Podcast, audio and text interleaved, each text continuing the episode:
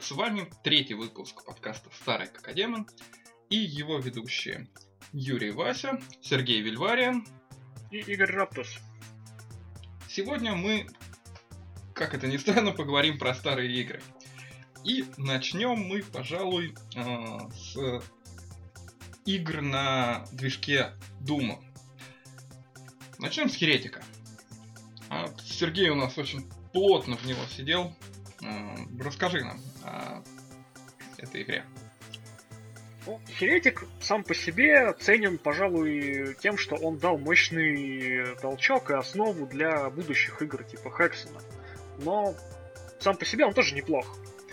Это, пожалуй, некий клон Дума. Он очень э, похож э, по механикам, вплоть до того, что большая часть оружия просто перерисованные пушки из Дума. Мгм. Есть э, из важных отличий, там, пожалуй, только замена БФГ, она работает немного по-другому. И, если я не ошибаюсь, плазмоган там несколько перерисован. Но Херетик бы не оставил свой след в истории, если бы он не имел несколько кардинальных отличий. Там можно использовать итемы. Если в Думе ты какой-то бонус находишь, собираешь, и он тут же юзается, типа там сферы бессмертия, берсерка или чего-нибудь подобного, то в Херетике ты эти итемы можешь таскать с собой по несколько штук. И там есть как э, довольно банальные переносные условные аптечки, которые там зелья в фласке лечения, так и какие-то интересные штуки, типа временного усиления всех пушек. Причем они не просто начинают уносить увеличенный урон, у них меняется сам принцип действия. То есть, например, аналог бензопилы, перчатки некроманта, начинают тебя еще и хилить, когда ты кого-то пилишь э, в милиме. Так, А, мгм. арбалет, который заменяет э, шотган из Думчанского, начинает стрелять более кучно и мощно. То есть вместо разброса, как, как вообще работает шотган в Думе и арбалет в Херетике, это линия из пяти пулек. Чем дальше от э, стрелка находится цель, тем больше разброс. Здесь разброс сводится практически к пистолетному, то есть все пять пулек летят кучно. Эффект потрясающий. Эм, что там еще из э, занятного? Посох Феникса, который, да, по-моему, заменяет плазмоган, начинает работать, э, ну, начинает стрелять не отдельными э, зарядиками, а становится полноценным огнеметом. И это выглядит просто охренительно круто. Врываешься в комнату, юзаешь этот, том силы и начинаешь всех жарить из посоха Феникса. Ух! А вот именно с точки зрения геймплея Херетик, по-моему, Думу проигрывает. Он какой-то менее удалой, что ли. По-моему, он медленнее. Там медленнее противники. Вернее, даже, наверное, они не столько медленнее, сколько у них больше хп, и тебе приходится тратить больше времени на то, чтобы их убить. Как-то, наверное, так. И поэтому теряется темп игры. Мгм. А в остальном это Doom в фэнтези стиле с- вместо адских отродий демонов и прочей нечисти, которую раскопали на Марсе, там вполне себе фантазиатные големы, скелеты, ревенанты, личи, которые выглядят как огромный летающий шлем. А, ну, понятно, в принципе. э, То есть, по сути, э, также ну, перерисованный просто из Дума, да? многие противники очень схожи. Э, Нет аналога... Пожалуй, нет аналога Кибердемона и Спайдермайнда. Угу. А скелеты очень похожи на импов. Они очень пох... э, Что-то среднее между импами и ревенантами. По здоровью они ближе к импам, но выглядят как ревенанты. Летающие птички очень напоминают э, Lost Soul. Это, по-моему, первый противник, с которым ты сталкиваешься в игре, э, на самом первом уровне самого первого эпизода. И это может несколько шокировать, потому что их очень много, на сложности выше среднего. Их штук 10, наверное, на тебя кидается. И очень важный момент это сюжетная часть. Она там есть. Она там есть, она не ограничивается двумя абзацами текста. Ну, то есть там прям цельное повествование идет, правильно? Ну, с некоторой натяжкой, наверное, да. Ну, Там- с натяжкой, которая могла быть в 94 году, да. Ну, что-то вроде того, да. Там э, весь э, замут вокруг того, что в мире существуют некие драконьи всадники, которые внезапно ездят на драконах и порабощают миры с целью поглотить их силу и поработить их население. Наш э, герой, если мне не изменяет моя память, он как раз один из последних непокоренных жителей мира, и он эльф. Не он- очень ему. Он борется против власти этого змеиного всадника, который захватил его мир. Всадника зовут Деспарил. Как? Деспарил. То есть пишется это Д апостроф спарил. Для справки, типа как Д'Артаньян. Ну вот да, что-то типа того. Д'Артаньян и три его дракона. Да. Ну, а дальше. Что он делает дальше? И сначала ты в базовых трех эпизодах ты постепенно гонишься за этим Деспарилом, и в конце концов в его замке ты его догоняешь и отвешиваешь ему люлей. Причем Подожди, стой, подожди. То есть, как бы, ты догоняешь его в его замке. То есть, мне кажется, что ты его не догнал. Он достиг точки назначения, короче, он пришел к себе домой, короче. Я пока в домике, догонял. да? И да, и он в домике, и тут такой ты. Ну, скорее всего, да, я не совсем правильно выразился. Ты его скорее не догоняешь, а ищешь. И бой э, делится на две фазы. Сначала он верхом на драконе, но... И, соответственно, атакует тебя как дракон, так и сам всадник. Мгм. Потом ты расшибаешь э, дракона в щи, он остается пешим, внезапно начинает перемещаться намного быстрее, чем верхом на драконе, и кастовать намного больше всякой опасной хрени. В детстве это было прям шоком, когда ты вроде как победил его, а тут облако этих спрайтовых эффектов рассеивается, и оттуда на тебя э, в лицо летит. Фаербол, еще какая-то хрень, вихрь. Там у многих, у некоторых мобов есть э, атака вихрем. Такой мини-торнадо, она за тобой гоняется по локации, и если ты туда попадаешь, тебя начинает крутить, подкидывает в воздух, и там уже как повезет, обо что тебя шмякнет. То есть столкновение со стенами наносило урон. Собственно, такой вопрос. А если он круче без дракона, зачем ему нужен был дракон? А, Для вот пафоса, это мне кажется. Вот это тайна за семью печатями на самом деле. Зачем ему нужен был дракон? Кстати, да, если вы представляете себе классического фэнтезийного дракона, вы не правы. Драконы там скорее в китайском стиле. Это длинная, тощая змея, правда, которая передвигается стоя на задних лапах. Пешком. Пешком, да. У него нет крыльев. Такие себе драконы какие-то. Жесть, я теперь не буду ночами спать. Ради интереса можете погуглить драконы из... э, ну, в целом, э, модельку Деспарила из Херетика. Этот дракон просто великолепен. Я узнал, что это дракон, наверное, спустя лет 10, как поиграл в Херетик. Блин. э, До этого эта хрень носила кодовое название Зажигалка, потому что она плевалась фаерболами, и это все, что он делал. Мне прям даже стало интересно. Ну, блин, это сложно найти, потому что... Да, ну, он выдает кучу всякой дичи. Всякие Да, фанарты, какой-то ани- наверное. анимешный какой-то дичи Да, да, да, да, да. Я не знаю, кто еще носил это имя. А потом было, в общем-то, к Херетику дополнение. Я, честно говоря, не помню, одно или два, но там есть два дополнительных эпизода после трех базовых. И если мне не изменяет память, я их точно проходил, точно проходил на также на максимальной сложности. Помню, что первый уровень предпоследнего эпизода занял у меня 4,5 часа, потому что меня там нещадно гоняли по локации. Я не мог найти даже бензопилу, и мне приходилось бить врагов посохом. Просто, когда у тебя кончаются патроны в волшебной палочке, самой, ну, аналоги пистолета, вместо кастета Думгая у тебя посох. Просто деревянная палка с металлическим набалдашником.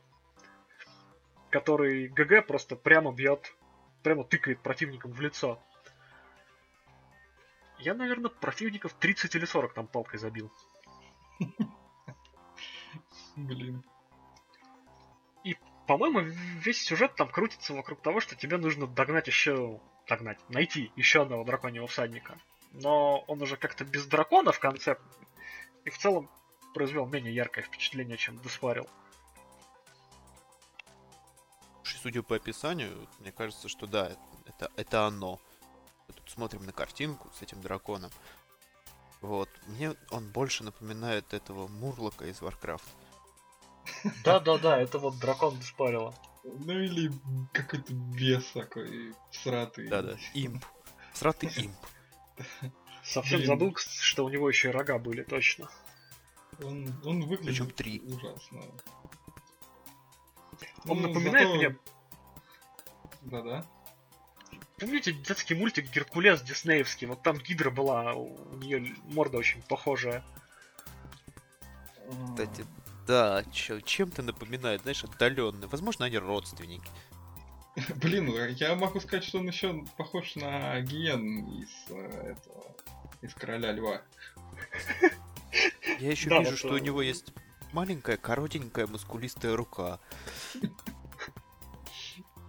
Вот да, уважаемые слушатели, если вы поленились загуглить и хотите это представить, представьте себе помесь гиены из Короля Льва и Гидры из Геркулеса. Вот это оно.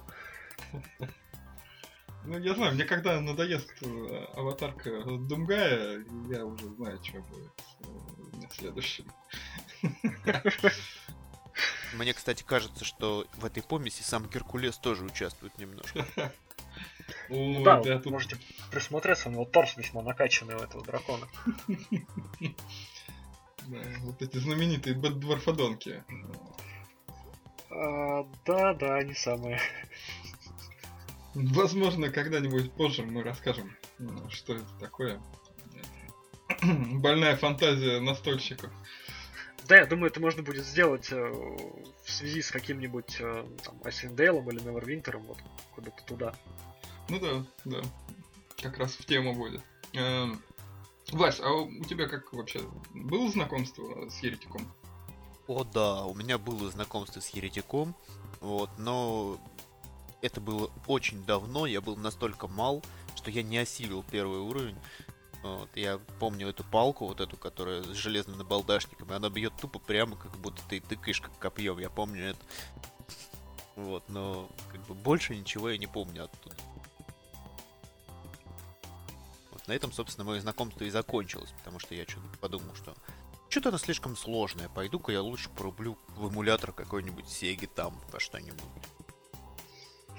Ну, я примерно так же, то есть полчаса там в него потыкался, ничего не понятно, сложно. Вот. Э, И, типа, ну зачем это, если есть Doom и ну, дальше играть в Doom? Как бы выбор был Слушай, а прост. это- А это не вне или если ты вводишь чит-коды от Дума, они работают ровно наоборот? А, Я даже не скажу а, про это прям. Честно говоря, никогда не пробовал. То есть, если ты там вводишь там IDDQD, это же, по-моему, бессмертие, да, то ты умираешь. Если ты там вводишь IDKFA, то у тебя отнимают все и остается вот этот посох с набалдажником. Если это так, то это действительно забавная пасхалка. Ну, тогда плавно перейдем к продолжению Еретика. Это Хексен. Он уже более продуманный и более похож на самостоятельную игру, чем просто э, переделанный Doom. Сергей, опять же, у нас спец в нем. Давай, начинай.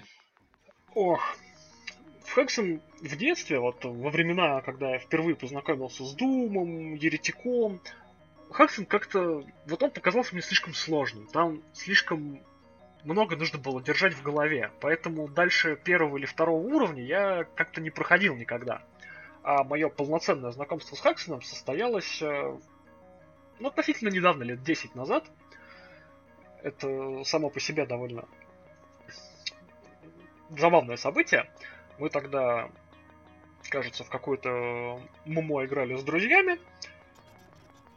Э, обязательно рейдовая часть закончилась, мы уже сидели в какой-то говорилке и обсуждали неигровые моменты.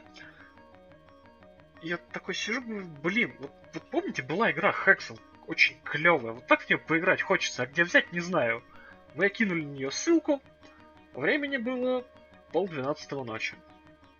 Говорю, о, ну, сейчас, сейчас, я пройду первый уровень и спать. Спустя 6 часов. Нет, я, я, я все-таки пойду спать. Так, я, на, надо спать. Хватит. Я могу поспать и вернуться к ней, он никуда не денется. Возвращение вышло очень эпичным. Сам по себе Хексон, да, он э, намного... Он, он очень сильно отличается от э, Дума и Еретика, потому что с одной стороны, там меньше разнообразия. У тебя доступно только 4 пушки. Но на старте игры ты выбираешь один из трех классов. И это, кажется, вообще в играх был первый раз, когда я встретился с классами персонажей и ограничениями. Что вот если ты выбираешь файтера, то у него там он силен там, в ближнем бою, но у него с магией проблемы. А маг он быстрее выхватывает, если к нему близко подошли, но зато отрабатывает издалека. Вот в Хексоне впервые я столкнулся с классами, и у каждого класса есть свои четыре пухи. И они уникальные. Они отличаются между собой очень сильно. И в целом эти классы даже сбалансированы. Ну, кроме клирика. Файтер и Макс сбалансированы. Клирик это чертова имба, и если вы хотите пройти Хексон максимально комфортно, то стоит брать клирика. Теперь коротко по классам. Их три. Титан, клирик и маг. Титан это файтер, где моя штанга. Большой, в магию не может вообще. Зато милишная атака у него базового противника вырубает с двух тычек. Или с трех. С трех, прошу прощения. Второе оружие у него волшебный топор. Если у тебя есть мана, он бьет сильно. Если у тебя нет маны, он бьет чуть-чуть сильнее, чем твоя базовая милишная атака. И ну, только... в любом случае он лучше, чем обычный. Ну, с той лишь разницы, что он расходует ману. Иногда тебе нужно... Ну, мана это аналог э, боеприпасов там. Их там mm-hmm. тоже всего две, синие, синяя и зеленая. Четвертая пуха кушает оба вида маны сразу. Третья пуха Титана это молот Тора. Первое дальнобойное оружие, которое появляется у него. Причем появляется оно только на... Ну, в третьей главе игры, а до этого тебе со всеми стрелковыми противниками нужно разбираться по старинке. Подошел, бахнул топором. Так.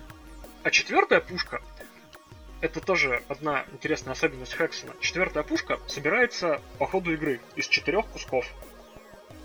И если ты где-то кусок пропустил, то дальше ты можешь его и не найти. И в итоге так и остаться без э, этой убер-пухи. И у Титана она, в принципе, довольно скучная. Это меч, который при взмахе выпускает э, линию огненных шаров. То есть Мощно, убийственно, да, но ничего сверхоригинального. Какая тоска. Маг. А, ну да, чуть-чуть еще про Титана. Им, пожалуй, очень просто в начале игры, в самом, ну, буквально там первый час, когда нет стрелковых противников, и в конце игры, когда у тебя получает, появляется уже дальнобойное оружие, вот этот убер-меч, там, в принципе, все становится проще. Вот э, промежуток в середине ты страдаешь.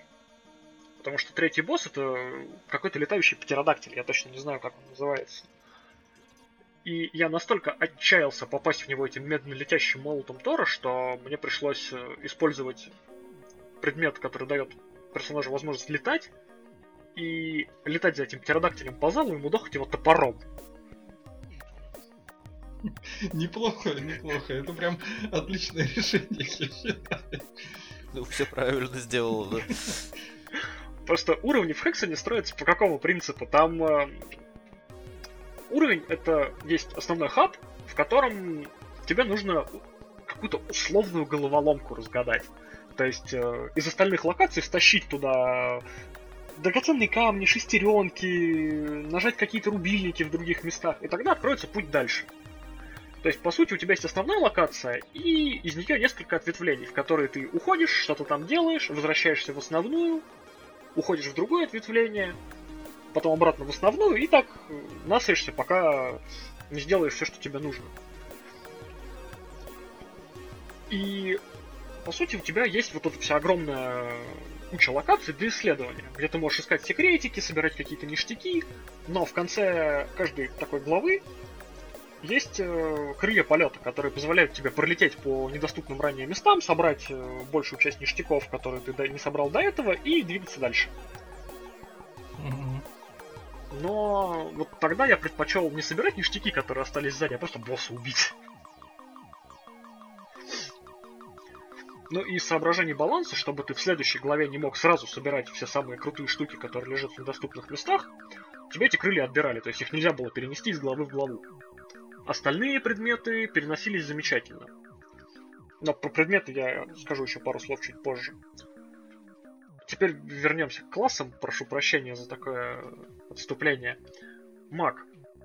Ему очень больно и плохо в начале игры. Он слабый, у него самое слабое стартовое оружие, даром что оно единственное дальнобойное, которое по принципу действия очень похоже на херетиковский э, пистолет, ну, волшебную палочку только камушек там не желтый, а синий.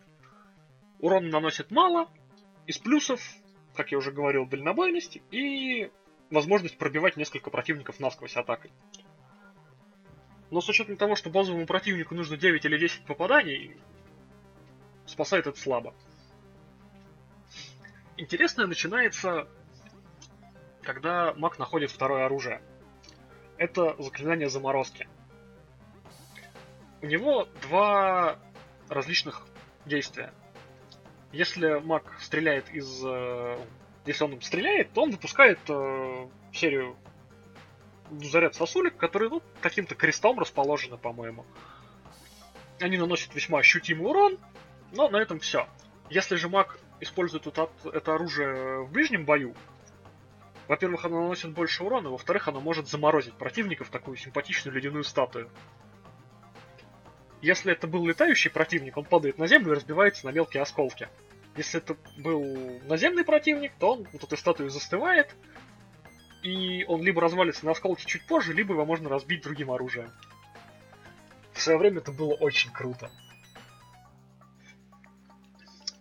Дальше у него заклинание какого-то огненного столба. Ну, тоже, в общем-то, просто атакует цель огнем единственный плюс из-под земли. То есть столб огня вырывается из-под земли, поэтому довольно просто целится. И в ближнем бою, по-моему, просто наносит больше урона. К сожалению, не помню, я магом не так много играл. Последнее оружие это все еще скучный посох, который, ну, по сути, примерный аналог BFG из э, второго Квейка, только не Дума. Это просто фаербол, который летит, э, жжет противников по дороге, врезается, взрывается, конец. Так. А, а самое интересное это клирик. Это самый ОПшный класс в Хексоне. Потому что он может хилиться от атак. со второй и последней пухи он может от атак хилиться. И это спасает в тысячи ситуаций. Но обо всем по порядку. Первое оружие булава. Это нечто среднее между титаном и магом, то есть это оружие ближнего боя, оно слабее, чем у титана, но сильнее, чем волшебная палочка мага. Все просто и стандартно. Вторая пуха змеиный посох. Издалека ну, вдаль она стреляет двумя зарядами какой-то зеленой хрени. Зеленой энергии, наверное. А вот вблизи она высасывает жизненную силу из противника. Эта пушка появляется достаточно рано, поэтому клирик очень рано начинает себя чувствовать вольготно. У него есть и дальнобойная пуха, и в ближнем бою он может за себя постоять. Все отлично. А вот третью пуху клирика я забыл. Представляете, я не помню, что у клирика за третья пуха. Если как честно. ты мог? Но на самом деле клириком я очень мало играл. В Википедии тебе напомнит, что это огненный шторм. Ох, ох ты ж. А если тебе не трудно, глянь, пожалуйста, третье оружие мага. Может быть, я их перепутал? Пока мы тут отвлеклись. Туга смерти. Ark of Death. Да, возможно, я, кстати, перепутал их. И то, что я рассказывал про мага, это было третье оружие клирика как раз. Маг раздвигает руки в сторону, высвобождая молнию. А, точно, у мага это молния. Все, вспомнил, спасибо вам большое. Молния работает как дот. То есть за противником некоторое время гоняется молния и дамажит его. Что, в общем-то, тоже довольно прикольно. А вот последняя пушка клирика это самое эффективное оружие в игре. Вот, вот просто, просто вот так. Она выпускает, если я не ошибаюсь, 12 призраков, которые мало того, что гоняются за противниками, так еще и отхиливают тебя, когда наносят урон. То есть открываешь дверь в комнату, видишь там противников, стреляешь тут два раза, закрываешь дверь и ждешь. Открываешь дверь, собираешь ништяки и идешь дальше. Ну, немного по фактике четверых призраков выпускает. Разве? Ладно, хорошо. Поэтому надо выстрелить три раза, чтобы было 12. Самый затратный пол 17 ман каждый требует. Но при этом каких-то проблем с этим. Ну, проблем с маной в игре обычно нет. Ну, по крайней мере, в базовом Хексоне. Угу. А теперь немного про предметы. Они перешли по наследству из э, Еретика, а так как Хакзен является сюжетным продолжением, есть некоторые пасхалки. Например, босса второго эпизода Херетика в Хексоне можно призывать в качестве компаньона. Это здоровенный Минотавр с молотом, который будет сражаться на твоей стороне некоторое время. Mm-hmm. У, у каждого из классов э, есть... Там есть предмет, э, колба с зеленой жижей. И у каждого класса она работает по-своему. То есть у Титана она работает как граната. Он ее кидает, она катится и взрывается. У мага это мина. То есть он ее ставит на землю, противник подбегает, она срабатывает, взрыв, урон, кровь кишки. У клирика самое тоже неоднозначное применение. Это мина с газом. Он ее ставит, и она начинает распространять зеленое облако едкого газа, которое медленно дамажит мобов. Но есть нюанс, она дамажит и самого клирика.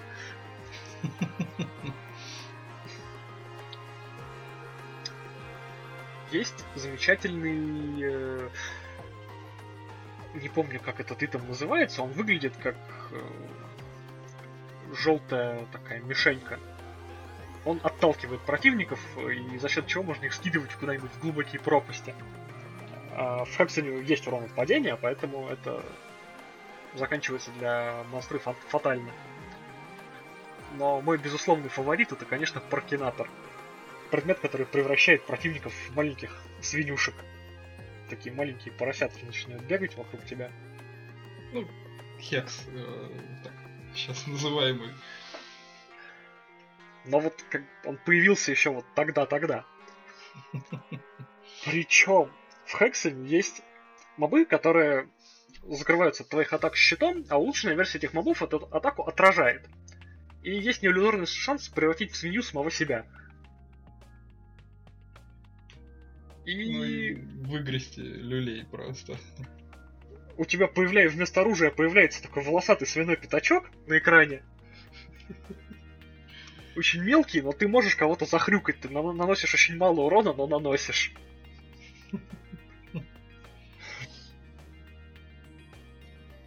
И, казалось бы, после всех вот этих геймплейных нововведений должна быть игра бомба.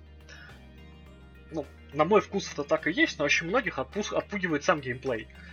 Потому что он куда менее удалой, чем в Думе. Это, по сути, даже не шутер, а скорее такой adventure шутер. Там очень много свич-хантинга. Там очень много неочевидных мест. Очень много моментов, когда тебе нужно прийти в одну локацию, ты нажимаешь там рубильник, в другой локации открывается дверь, которая позволит тебе нажать еще два рубильника, чтобы в третьей локации открылась э, другая дверь, в которой ты возьмешь ключ, который позволит тебе открыть дверь в первой локации, чтобы нажать там кнопку, чтобы сходить в третью, нажать другую кнопку, чтобы во второй локации появилась кнопка, которая открывает выход. И это сейчас был не экспромт, это действительно ситуация из, э, по-моему, второго хаба Хексона в принципе, я думаю, в те годы еще были проблемы с геймдизайном уровней, которые могли, в принципе, оттолкнуть. Но при всем при этом там не было карты, там не было дневника, там не было ничего. Все, что тебе э, хоть как-то намекало на то, что делает эта кнопка, это просто надпись-подсказка в левом верхнем углу экрана э, что-то случилось в царстве льда, и ты такой туда начинаешь чесать и обходишь это царство льда еще раз по периметру, чтобы понять, что, что там открыл. В принципе, когда я играл, достаточно было просто внимательно исследовать локацию. Какие-то трудности у меня возникли только в замке на болотах, где проход находился в камине. Там в камине был рубильник, который открывал секретную дверь. Я мимо этого камина раз 18 пробежал, прежде чем заметил, что там есть рубильник. И вот это очень многих отпугивает. Но это что касается именно геймдизайна. А дизайн локаций там восхитительный. Я, наверное, из ретро-игр не назову ни одну, которая бы хотя бы приблизилась к стилистике Хексона все локации очень яркие, очень яркие в смысле запоминающиеся. Цветовая палитра-то там довольно все-таки серая. Все локации очень запоминающиеся, у них свой индивидуальный дизайн. И когда ты приходишь в вышеупомянутый замок на болотах, понимаешь, что ты попал на болото. Под ногами чавкает э, эта жижа, вокруг туман. В этой жиже кто-то плавает, явно недружелюбно настроенный, кусает тебя за жопу. Не видно ни черта, какие-то лягушки квакают. Ты вот с этим влажным чуваканием куда-то пробираешься. Очень крутая атмосфера. Из игр того времени, несмотря на то, что мое сердце целиком и полностью принадлежит Думу, я не могу не отметить атмосферность Хексона. Мне кажется, эта игра стоит того, чтобы ее пройти хотя бы раз. Вась, у тебя как э, было знакомство с Хексоном? Да вот, кстати, нет. Э, э, я о нем много слышал, много читал, вот э, как бы сайты, там, статьи, там, на Википедии даже про него читал. Вот, и все равно я как-то не удосужился с ним ознакомиться. Вот, я не знаю почему, но я не могу назвать причину. Почему так? Нет у тебя оправдания. Воистину. Да, у меня была причина, потому что когда я ну, Хексон запустил, посмотрел, что, блин, он почти такой же, как еретик, э, еретик, вот, да ну нахер. И закрыл его. Вот на этом первоначальное знакомство с Хексоном э, и закончилось. Ну, а в дальнейшем я в него, конечно, сам не совался, но о нем и читал, потому что ну, он, в принципе, в историю, скажем так, э, внес много нового. Это и само по себе улучшение движка Doom, в которой появились э, новые механики, да, то есть как урон от падений, например, да, блин, три класса персонажей, это вообще супер. Это, можно сказать, одна из таких шута, шута на РПГ, по сути, получалось. Ну, которая уже нормально сделана, в отличие от Еретика более продуманно. А так, в целом, ну, когда-нибудь, да, я возьмусь и а, поиграю в него после того, как а, допройду сохраненки героев третьих. А к нему ведь еще было даже дополнение. Death Kings of the Dark Citadel. Запомнилась фанатам она в основном своей просто невообразимой сложностью. Как э, я без ложной скромности я скажу, что я считаю себя фанатом этой игры. Первую часть я прошел э, всеми тремя классами. Титаном и клириком на максимальной сложности, магом э, на максимальной я тогда не пошел, не, не помню почему, но тем не менее. Так вот, э, Death Kings of the Dark Citadel я не осилил Титаном. Я просто не смог пройти игру. То есть а, вообще никем не осилил или... Нет, кли- клириком просто. Ага. Ну, не то чтобы прям совсем просто, но клириком это реально. Титаном я не смог.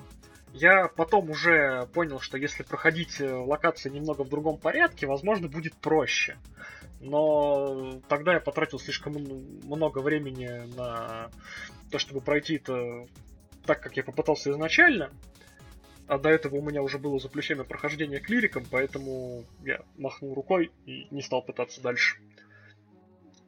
Ну и в остальном эта игра принесла новые уровни, но никаких новых механик. Там даже все пазлы были, по сути, пазлами из оригинального Хексона, только расположенные в другом порядке. А так абсолютно те же... Ты собирал абсолютно те же предметы и вставлял их в абсолютно те же э, заготовки. То есть ты точно так же собирал э, драгоценные камни, чтобы составить звездную карту, ты точно так же собирал шестеренки, чтобы завершить часовой механизм, И Last Fight там разочаровывающий еще больше, чем Last Fight в Хексоне. Если в Хексоне это был хотя бы босс, то, ну, в оригинальном Хексоне, то в The Kings of the Dark Citadel это была просто комната с мобами. С огромным количеством мобов. Их тебя кидают постепенно. Ты такой всех убил, и типа все, ты завоевал темную цитадель. Я такой, а где босс? Че, зря сейвил 8 минотавров? 4 итема для бессмертия? Типа, серьезно? Да ладно тебе в каждой игре так. Ну, вообще да. Ну, ты сейвишь, сейвишь, когда не знаешь, что будет. В итоге заканчиваешь игру просто перегруженный всем, чем можно, всеми э, вот этими суперпауэрами, пауэрапами, самыми лучшими. Ну, блин. Ну да, оригинальный Хексон я так и прошел. Когда я пришел в комнату класс боссу, я выпустил на него 12 своих минотавров и подождал в соседней комнате. Изредка заглядываете, типа, ребят, что у вас там как? Все нормально? А, нормально, хорошо, я тут постою. И в итоге я даже не увидел труп главного босса, потому что прежде чем я туда добежал, у меня уже начались титры. Но я могу сказать, что я бы, в принципе, с удовольствием посмотрел твое прохождение тем же Титаном или Магом в, собственно, оригинальный Хексон, если бы ты прошел на максимальной сложности магом и The Kings of Dark Citadel э, другими классами. Вот. почему бы и нет. Хм. А Это интересная мысль.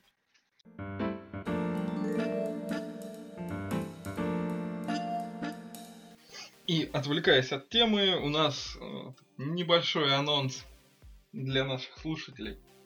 У нас от Васи э, к Сереже подъехал такой челлендж. Так как Сергей, э, ну скажем так, очень мало играл в Diablo 2, а, ну по сути практически не играл, это было давно и только прохождение первого акта. Это был И- первый акт пять лет назад, да. Соответственно, он не в курсе прям всех тонкостей и тонкостей прокачки. И челлендж состоит в том, чтобы пройти э, две сложности, то есть Normal и Nightmare, э, любым классом, кроме волшебницы, потому что ну, посчитали, что волшебница это все-таки имба. А, мод наиболее близкий к ванильной Lord of Destruction это Pass of Diablo. Без э, подсказок, гайдов, только основываясь на своем опыте вообще в играх, на своем чутье. Я бы, конечно, хотел, чтобы это все на хардкоре происходило, но я думаю, что это будет слишком люто. Но это... Не, ну, блин, это же более унижение прям совсем. Это... Я бы сказал, что ну, даже я, ну, может быть и с первого раза, но при этом это заняло бы очень большое количество времени, это было бы просто нудное там, задрачивание ластов, ну, те же там мефраны просто, а потом балраны, которые длились бы часами. Ты сначала дойди до Мефрана. Ну, это достаточно просто. А, и еще по поводу сложности. а, Я настаивал на Player 1. Вот, Вася говорил про Players 8. В итоге было решено, что будет Players 4. То есть а, сила монстров а, как для четырех игроков. Ну, Это тоже важный момент в челлендже. Да, так что в ближайшее время я обязательно этим займусь, и я предвкушаю, предвкушаю, предвкушаю интересные. Да, это, Ситуации. э, либо стримы, либо э, записи, либо и стримы записи на Ютубе. Вот, там посмотрим уже ближе к делу, но это будет в ближайшее время. К слову, я делаю то же самое, но на хардкоре и на Players 1. Вот в данный момент. Ну, нет, подожди, ты не делаешь то же самое. Ты не можешь делать то же самое с учетом того, что у тебя наиграно часов в нее хреново тысяча. Ну, за друида я ни разу не играл. Вот это не очень. Ну, блин, Ну, столько Тем не менее, Diablo, ты знаком с механиками игры. Ну, и именно поэтому я делаю это на хардкоре. Если мой персонаж умирает, он умирает навсегда. Он останется жить в твоем сердце. Да. Да, да, да, как же вот это ну, зал умерших персонажей, просто где у тебя э, половина списка это ну, просто вот эти э, странники в балахонах.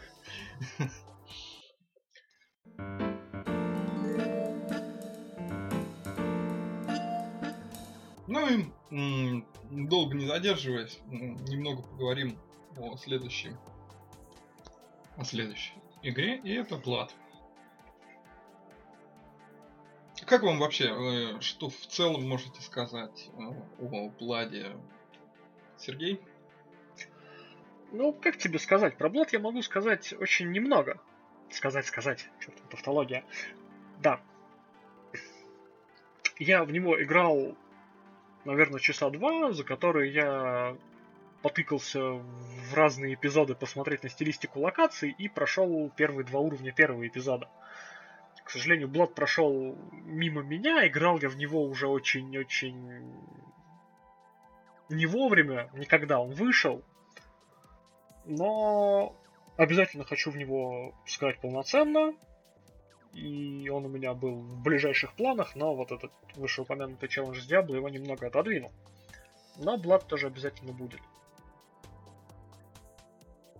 Это все, что я могу сказать про Блад. Ну там еще виллы прикольные, да. Вася, а ты как? Единственное, что я могу сделать, это поддержать про то, что виллы прикольные, да. Вот, а, так я тоже встречал его на этом диске, который там 3 миллиарда демо-версий, там 6 там, триллионов игр, там на одном CD и т.д. и т.д. и т.д. Вот, но там был только первый уровень. Я как-то, ну, не озаботился тем, что надо найти полную версию и поиграть в нее, потому что ну, я не могу сказать почему, это было много лет назад. Ну, э, собственно, я познакомился с Бладом тоже поздно, и как-то мне он не показался особо выделяющимся э, среди Shadow Warrior, тоже Redneck Rampage. Блин, да даже ну, Дюка можно сравнить. И как-то я на него просто забил. Ну, кстати говоря, тут отдельное спасибо беседке. Вот, они э, развивают Slash Club, в котором, собственно, Влад тоже участвует. И на Гоге и в Стиме сейчас э, можно приобрести версию первого Блада, собственно, адаптированную уже под новые системы. Так что, кто хочет э, вернуться в такую классику, то это прям отличный э, шанс, чтобы это сделать. И дальше у нас идет Redneck Rampage. А, а вот тут я не соглашусь. Сначала пойдет Duke Nukem, который был 3D. Вот. Окей, окей. Я... Вот раз ты не согласился, тогда ты и начинай.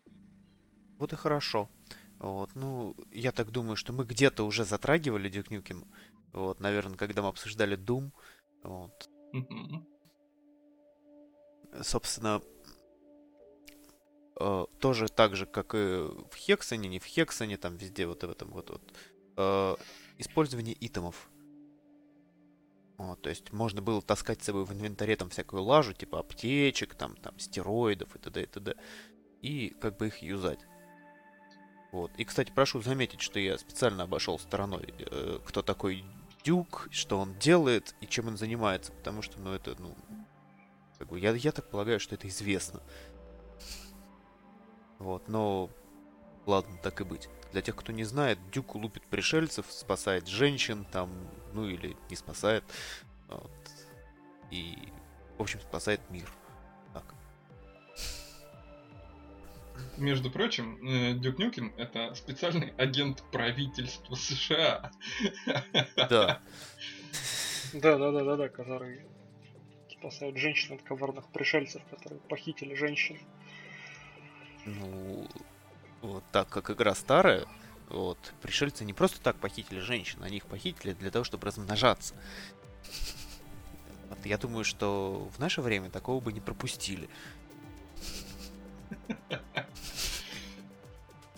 Ну, Да. если быть точным, то они собирались использовать э, тела как инкубаторы. Вот, не, не в том смысле размножа- размножаться, чтобы сношаться с ними, а немного более такой сайфайный все-таки сюжет. Ну, сюжет сайфайный, конечно, но во время игры этого нет, понимаешь? Это нужно читать какие-то специальные мануалы там, или там лоры, или что-то такое. Но Вот, почему? Там же на корабле пришельцев ты постоянно видишь эти коконы с женщинами. Ну, единственное, что ты видишь на корабле приш- пришельцев, там это, собственно, женщины каких-то пришельцев. А что они там делают? Ну, и пу- пубертатный подросток, короче, вот этот, он не может вообразить себе ничего другого. Ну, по сути, да. Небольшая отсылка к геймплею Дюка. Нет, по-моему, во втором эпизоде на корабле пришельцев единственное, что ты видишь, это эту зеленую дрянь, которая там лазит и жрет тебя. Она у тебя в лице твоего персонажа перманентно. Ну, ее можно пинками бить, она отпадает хорошо очень. То есть, функция пинка тоже есть. Она заменяет думовский кастет. То есть можно без перерыва бить ногой, и создается впечатление, что персонаж просто на одной ноге передвигается, а второй бьет. Присядка Ну, танцует. расскажи, а вообще, как ты наткнулся на него? Я так понимаю, также на диске с там 350 игр? Абсолютно верно. Вот, и там был э, даже не первый уровень, там был первый эпизод целый. Вот. Э, потом, э, во время дальнейшего поиска, э, я нашел версию с тремя эпизодами. Вот, и я ее очень успешно вытянул через диалаб. И, со- соответственно, как бы два эпизода, это стало для меня великим открытием, что можно что-то еще там, что-то еще есть в этой игре. Вот, то есть э, первый эпизод там был в городе, я помню, ты спавнишься где-то на крыше, вот, и тебе Мгм. надо прыгнуть в вентиляцию. Вот, второй эпизод, я помню, был, кстати, насчет крыши, там есть, сразу на крыше есть секрет, где тебе дают дестройеры, это вот две ракетницы, которые на руки одеваются. Если, если тыкнуться в стенку, то открывается дверь.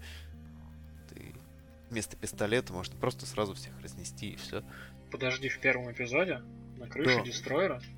Да, Он, по-моему, сбоку. Да, мне это- не да, по-моему, справа даже.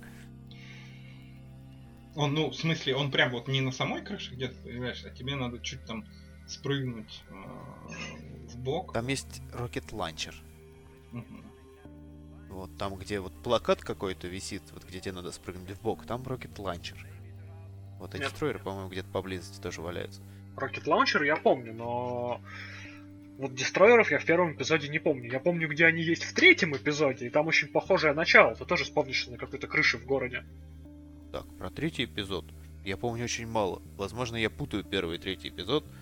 Вот, но я помню, что есть крыша, там есть стенка, ты подходишь к ней, нажимаешь юзать, открывается дверь, там дестройер. И это в самом-самом начале, сразу после того, как ты спавнишься. Это третий эпизод. В первом эпизоде ты спавнишься на крыше с пистолетом, тебя откуда-то там с какого-то самолета дропают, и там ночь. Ну, ночное небо, и на этой крыше стоит три желтых баллона, ты их взрываешь и попадаешь в вентиляцию. Ох, время, время, что ты делаешь с моей памятью? Ну да, там его вот это, вот, я не знаю, как это, космический корабль, ну или что это. Короче, летающая дичь, вот, его типа подбивают, он катапультируется, приземляется на здание. Но ракетницу я точно, ну, то, что спрыгнуть в бок, он там будет. Да, все. Моя память освежена. Это был действительно третий эпизод. В первом можно найти Rocket Launcher, а в третьем Дестройера. Вот, достаточно было немножко подумать. Вот, ну, так вот, вся суть в том, что, ну, коренное такое отличие Дюка от всяких думов и т.д. и т.д. тем, что можно юзать итемы. Вот, и как бы я больше я даже не знаю, что можно сказать насчет Дюка Нюкема, вот, который 3D. Ты просто ходишь, ты просто нагибаешь, вот, ты просто распыляешь, взрываешь, там кишки, кишки не кишки, вот, и...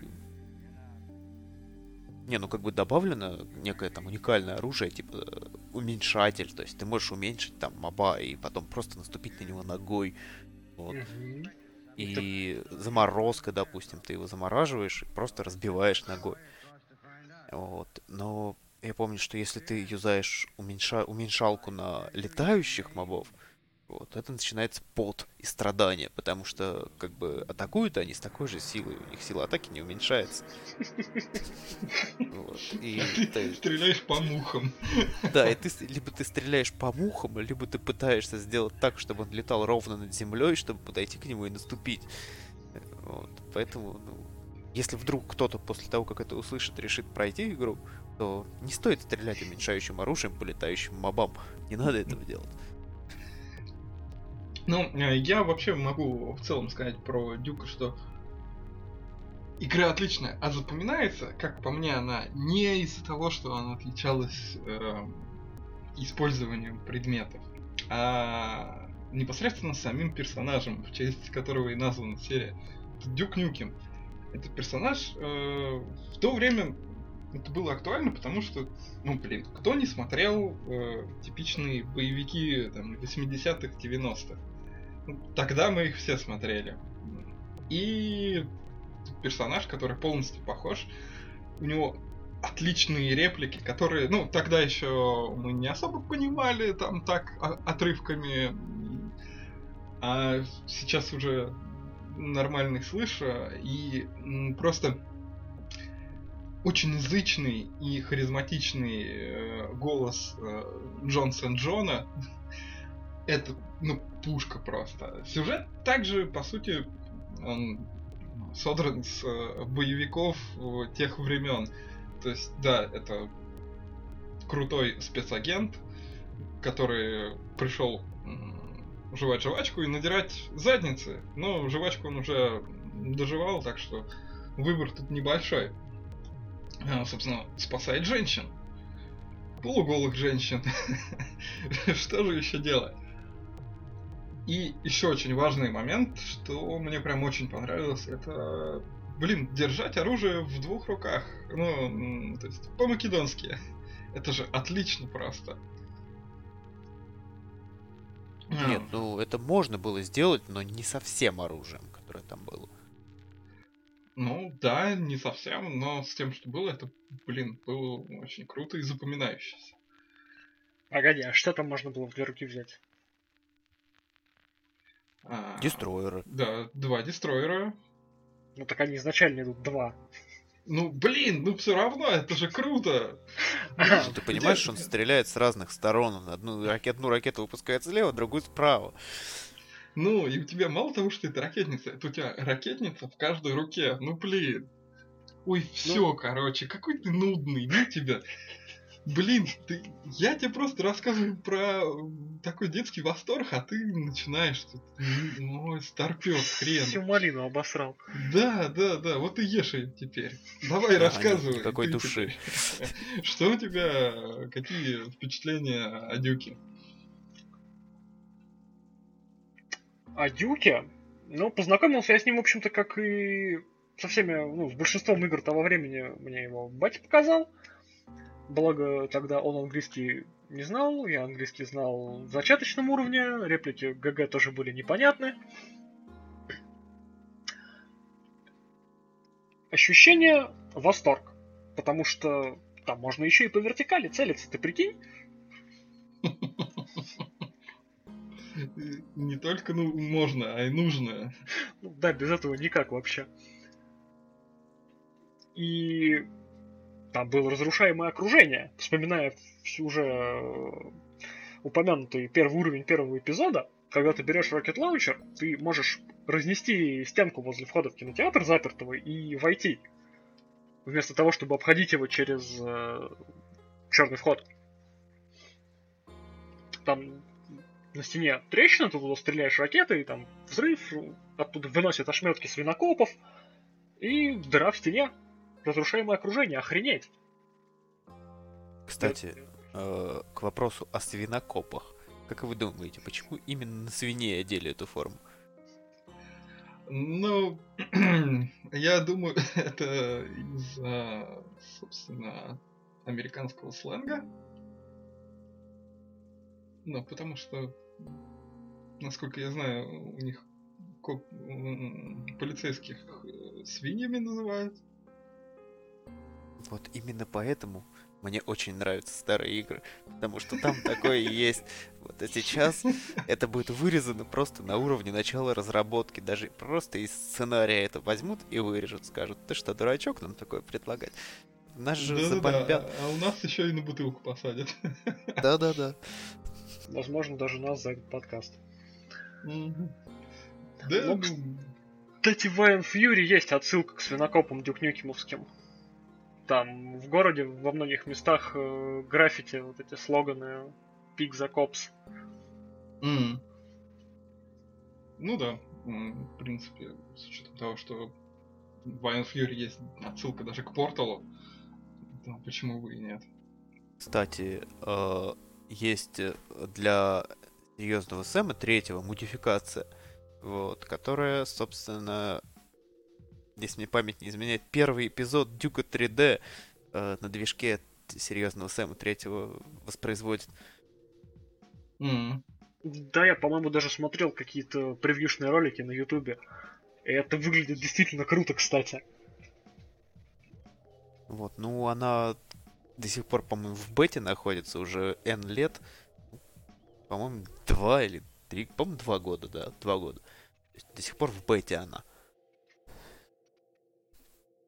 Ну, скорее всего, это делает один чувак, который делает, по сути, без помощи и в свободное время. Поэтому, если он будет продолжать, ну, может, когда-нибудь сделает. Ну, в принципе, да, вот я открыл страницу официальную все. Ну как официальную, в мастерской в Steam. Вот, и там, собственно, указано, что типа, такая цитата. Я не могу сделать остальные эпизоды, потому что у меня времени нет. Ну, То есть он в единственном числе говорит. То есть я делаю. Ну, понятно. ну, Сереж, давай, мы тебя отвлекли немного, но продолжай. Или все. Да, ну, я играл в него в детстве. Я смотрел, как батя в него играет. Я А проходил... женщины не смущали? Батю. Да хватит тебе там месиво пикселей тогда было. Ну, ну да, да, это да. Это сейчас там в каких-нибудь э, HD переизданиях это еще хоть как-то можно идентифицировать как голую женщину, а там типа, подошел, баксы ей протягиваешь, это shake it baby. А что она делает, абсолютно непонятно. Пиксели влево, пиксели вправо, там, да? Да, может, себе грудную клетку вскрывает, хрен его разбери там в этом месте. А потом закрывает. Собственно, в 2013 году девольверы выпустили Мегатон Edition. Ну, то есть версию в Steam с поддержкой э, Steam Workshop. А, вот. И э, тогда же они еще для Linux и Mac сделали поддержку. Там чуть обновили рендер на OpenGL и мультиплеер допилили. Мультиплеер там мертвый. Блин, кому он нахрен нужен? Мне, я хотел ачивки сделать. Ну, Это все проблема Ачив Хантера. Ну, типа, они завезли туда ачивки на мультиплеер, но не завезли сам мультиплеер. Алло! Вот так вот. Тебе просто надо как-то скоординироваться с другими Ачив Хантерами. И в шестнадцатом году выпустили Anniversary World Tour.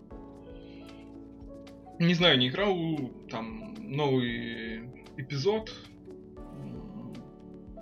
Даже, ну, получается, два новых эпизода, а, потому что четвертый эпизод был в Atomic Edition, вот, а а, Anniversary добавляет пятый. Не играл, не знаю, даже как-то... Может, когда-нибудь возьму, поиграю с прохождением полностью в него. Интересно, конечно, но что-то пока сейчас времени нет. Вы что думаете о новых вот этих изданиях, перезапусках? Я, честно говоря, думаю, что они просто, ну, хотят еще срубить бабла, вот, и это уже мало похоже на старую добрую классику. Ну, честно говоря, аналогично, потому что... А давайте мы возьмем старую добрую классику, короче, сделаем поддержку там, ну, как, у кого там какое разрешение, я не знаю, на там 1600 там на что-то там, и продадим еще раз. А давайте. А я наоборот, в общем-то, приветствую, потому что мне нравится Дюк, мне нравится в него играть, несмотря на то, что я считаю level design довольно спорным, э, гейм-дизайн уровней, в плане того, что там не всегда очевидно, куда тебе нужно чесать, чтобы пройти уровень. Но мне нравится в него играть, я с удовольствием его проходил, я с удовольствием прошел э, две, я даже не знаю, официальные или неофициальные DLC-шки, что там про Caribbean Mayhem или что-то такое, где, где даже часть оружия была реворкнута, и в качестве первого оружия у тебя был водяной пистолет. И там были эти их кэт-труперы, или как они там? Эти базовые противники помимо свинокопов. Вот они там были в этих в гавайских рубашках, свинокопы были в гавайских шортиках, все это там происходило где-то на пляжах. С удовольствием прошел. Я могу сказать, что я тут придерживаюсь э, того, что, например, Ромеро поступил правильно. Он, в принципе, ну, они могли бы продать э, мегаватт, который он выпустил, да, Сигил, но он распространяется бесплатно. Платно только коллекционка, ну, в которой там куча всего напихано, э, скажем так, физических э, итемов. И причем там, по-моему, по вполне приемлемой цене в районе сотки баксов, по-моему.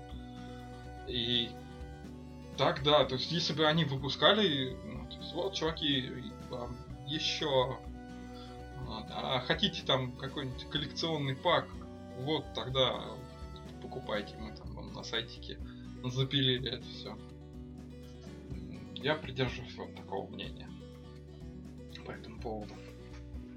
Ну, в целом, я не могу с тобой не согласиться что Ромеро поступил, по- по-моему, правильно, да, он запилил свой эпизод, свои там 9 уровней, он их распространяет бесплатно, берет деньги за коллекционку. Все честно, справедливо, все отлично. Но в то же время мне не впадло и заплатить там за этот эпизод Дюка в конце концов. Слушай, а как насчет э, э, вот этого мода, который на движке серьезного Сэма. Там же можно еще в VR играть, слышь. А, ну да, можно. Ну и что ты предлагаешь? Там дело в том, что у Сэм, ну, у меня не просто там какой-нибудь Oculus э, или HTC, у меня Lenovo, который через э, Windows Mixed Reality, а у Сэма с этим проблема. И, ну, по крайней мере, либо я такой тупой, что просто ну, не смог правильно там все это выставить, настроить, чтобы поиграть в него. Вот. А, ну все, я теперь в печали, у меня депрессия, не трогайте. Не, я честно пробовал, но я правда пробовал э, первый-второй эпизод. Может, с э, последующими частями Сэма с этим попроще, но это у меня моя чисто такая принципиальная нелюбовь к ним. Почему-то вот мне они не нравятся. Я люблю только second, ну, first и second encounter. Ну, я думаю, про серьезных сэмов мы как-нибудь поговорим отдельно. Да. Я думаю, да, это, это обязательно будет. Достойно отдельного упоминания.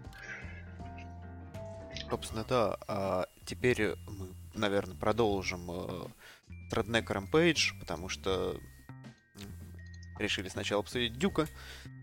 Э, хотя бы потому, что в Redneck Rampage это по сути, по сути это тот же Дюк, но с другими модельками и расширенным инвентарем. То есть, ну, больше итемов есть.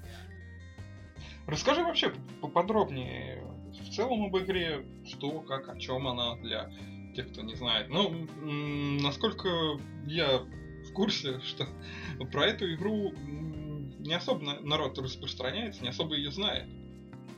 Вот, ну, смысл игры, то есть, ну, сюжет, скажем так, если можно сказать, что там есть сюжет, э, состоит в том, что есть два роднека. Вот, это ну, пред, представители там, ну, в общем, американские крестьяне, скажем так. Вот. И... Я бы даже сказал, техасские как правильно. Южанин. Ну да, южанин. Южанин, да. Вот. И как бы у одного из них украли какую-то свиноматку. Причем пришельцы. Ну вот. И как бы всю игру, оригинальную, я имею в виду без дополнений, там, без всего. Вот. Э, по имени Леонард. Э, Роднек ищет свою свинью. Вот. А помогает ему его брат я помню, там был брат, у него была рожа умственно отсталого, честно говоря. Ну, как бы по факту так и оказалось, его зовут Бубба. Вот, он показывает, куда на следующий уровень надо идти. Вот. То есть, как бы всю игру мы ходим, пилим э, пришельцев, пилим клонов людей. Э, вот и как бы ищем свою свиноматку. Звучит прекрасно, я уже хочу в это поиграть. Вот, Ну, как бы она была, ну, выросла из Дюк Нюкема, скажем так, э, потому что, э, собственно, итемы там абсолютно такие же, вот, но в то же время чуть-чуть отличаются. То есть есть там предметы, чтобы под водой дышать, там есть аналог стероидов, там, которые в Дюке есть, чтобы скорость там увеличить. Вот, но также там есть, э, ну, какие же реднеки не бухают, да? Вот, там есть пиво, там есть виски, есть определенная шкала твоей, твоего опьянения. То есть как бы если в игре ты надерешься там пивасом или вискарем, то у тебя как бы ты не сможешь просто ходить. Прекрасно. То, есть ты начнешь там ходить не в те стороны, куда, там какие кнопки ты нажимаешь, у тебя начнет косить прицел. А если ты полностью заполнишь эту шкалу алкоголя, то у тебя перст просто упадет на землю и начнет блевать. Ну, как бы при всем этом алкоголь восстанавливает ХП. Так же, как и ну, в тюке аптечки, здесь есть алкоголь и еда. Вот здесь есть какие-то там пироги, по-моему, коровьи, что ли, они были. Коровьи пироги, да. Вот, и какие-то чипсаны там.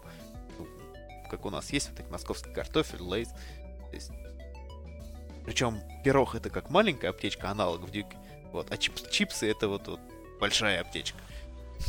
Картофельный пирог звучит, в смысле, как коровий пирог звучит как-то лепёх. отвратительно. Вот да, Коровья лепёшка, лепёха. Поэтому она восстанавливает чуть-чуть. По сравнению с чипсарями. Вот. Также есть, ну, несколько таких интересных, там, уникальных вещей. Вот. э, И как... Ну, кстати, вот насчет стероидов, они, вот это и есть та уникальная вещь, на самом деле. Они ее просто немножко изменили. Вот. э, То есть, когда она заканчивает свое действие, вот, ты трезвеешь. То есть, если тебе нечем восстановить хп, у тебя полный инвентарь бухла и стероиды вот эти. Я не помню, как они там называются. Вот, то есть можно, ну, просто нажраться где-нибудь в уголке, съесть эту штуку и восстановить себе 100 хп, и протрезветь. И пойти дальше нагибать. Вот, на самом деле игра запоминается чем? А, то есть там есть противники, ну, собственно говоря, я думаю, что они слизаны с э, типов с дробовиками в Думе, я не помню, как, как их там зовут. Вот, и одновременно со свинокопов, вот там такой жирный, жирный Бенизони, такой реднек джинсу.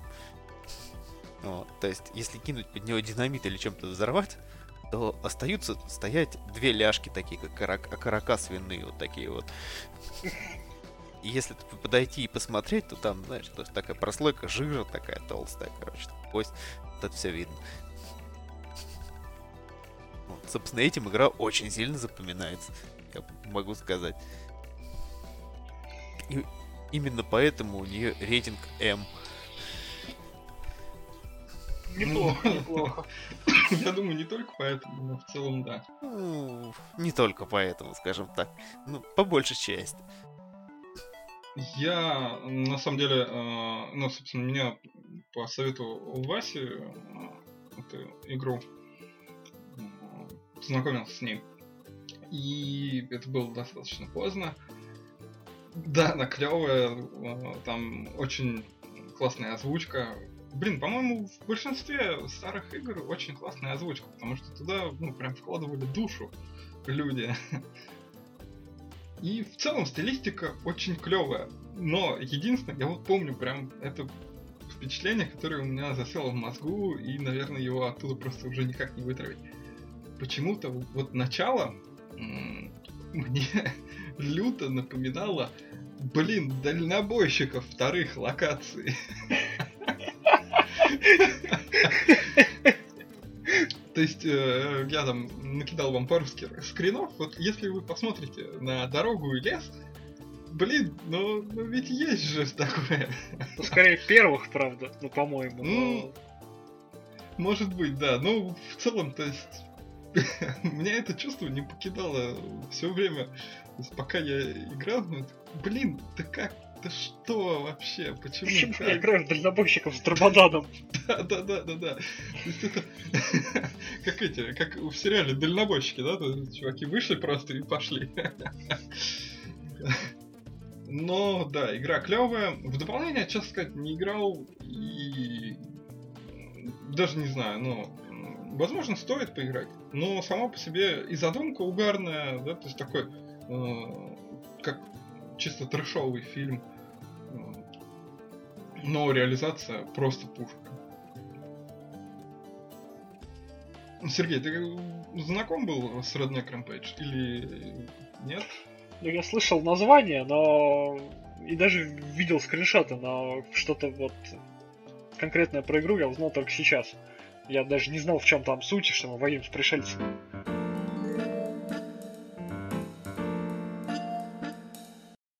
И переходим э, к следующей нашей серии. Э, это Солдат удачи. Soldier of Fortune. Что вы можете рассказать мне об этой просто великолепной игре? Вась? Что я могу о ней рассказать? Познакомился я с ней в том же самом компьютерном клубе, который мы упоминаем в каждом выпуске. Э, Вот. И меня прям, прям вот очень впечатлило тогда вот, то, что можно было стрелять противникам в разные части тела. Вот, и как бы, соответственно, их реакция была разной. То есть обычно шутаны как? Ты попадаешь в противника, у него есть там, ну, соответственно, какой-то хп снимается, он получает урон, в конечном итоге умирает. Тут нет, тут иначе. То есть ты ему попадаешь там в руку, он может выронить оружие. Вот, ты ему попадаешь там, грубо говоря, извините, в яйца, вот, и он за них держится, типа, типа отстрелил. Вот, но в конечном итоге, конечно же, он там, если его не трогать, опять берет оружие и начинает тебя стрелять, но сам факт. Вот. То есть, как бы, реализация попадания в разные части тела и реакция на это, вот, она как бы была. Вот. И это, можно сказать, приличная реализация, самая первая вот этой механики. Вот. То есть, по факту это обычный шутан на самом деле. Вот, но из-за этой механики я думаю, что он ну, очень сильно выигрывает. Ну да, это было в новинку. Вот. И как бы единственное, что и первая, и вторая часть, про третью я ничего не буду говорить, я просто промолчу. Вот. Я... Для меня ее нет. Для меня она Да, была. Давайте считать, что третьей части просто не выходила, не существует. Да, да, да, да. Ну, С вашего позволения, я потом скажу про третью часть пару слов. Ну, я отключу динамики, и ты расскажи. Вот, то есть и первая, и вторая часть, они как бы держались на, вот именно на этом. То есть вторая часть, это как, как первая, ну, с графонием получше. Это как э, там про этажи, там, мой, это как шестой, но на этаж ниже. Выше. Выше.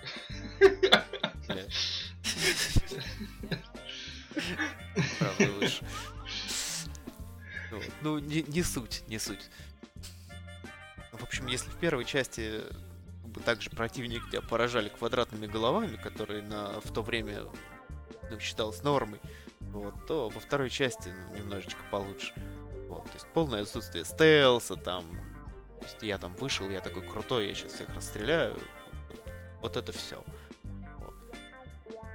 То есть м, тоже можно сравнить с какими-то боевиками 90-х, вот, где главный герой имеет настолько, настолько крутые вареные яйца, что он просто выходит там пистолетом и начинает просто косить врагов.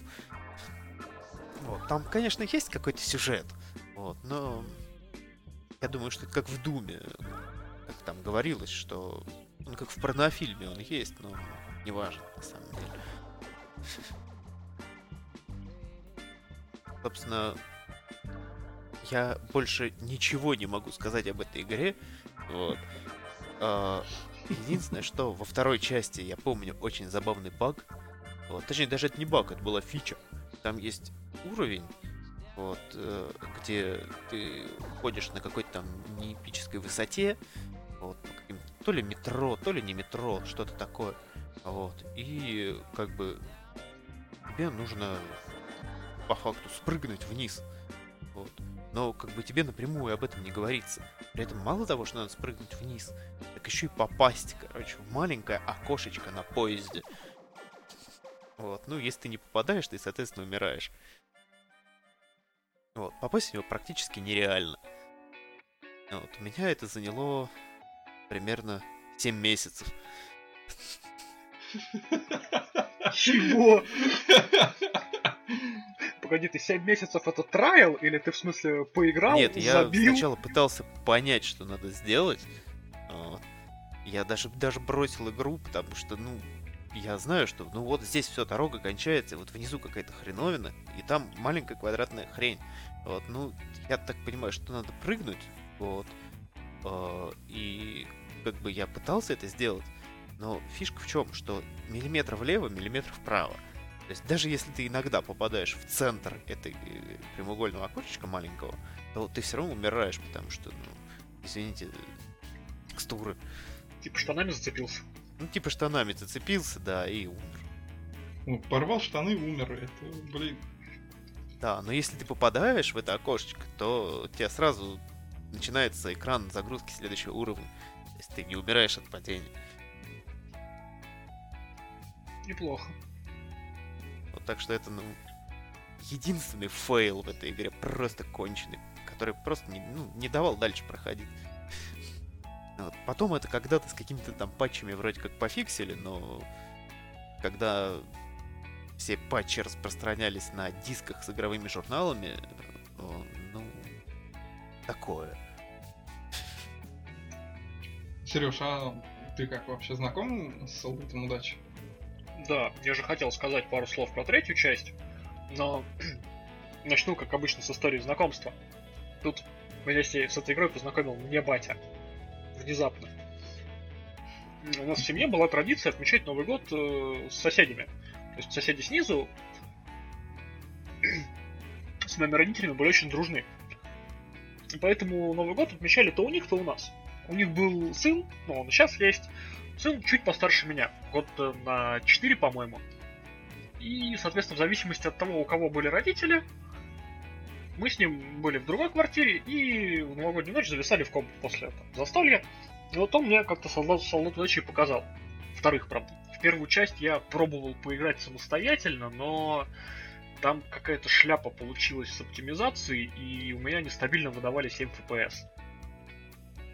Играть в шутер на 7 FPS, ну, занятие не для слабонервных. А вторую часть я отчетливо помню первый уровень. Это Прага, и вот эти вот чувачки в желтых дождевиках. Да, да, да. ой. И меня в свое время эта игра прям очень сильно поразила своим ультранасилием. Потому что Вася неоднократно упоминал, что в зависимости от попадания в различные конечности эффект различный, но он не упомянул, что эту конечность можно отстрелить к хренам. Извините, да, не, не Причем- упомянул. Причем даже у трупа. Да. То есть э, моделька противника расчленялась на кучу кусков. Можно было отстреливать руки, ноги, причем руки, ноги, по-моему, в плечевом и ну, в плечевом локтевом суставе, соответственно, в коленном и тазобедренном. Можно было отстрелить противнику голову, там, ранение в живот тоже отображалось на модельке. Все это заливало игрока кровищей. Это вот прям такой уровень ультранасилия был наверное, первое, вот, с чем я познакомился в таком ключе.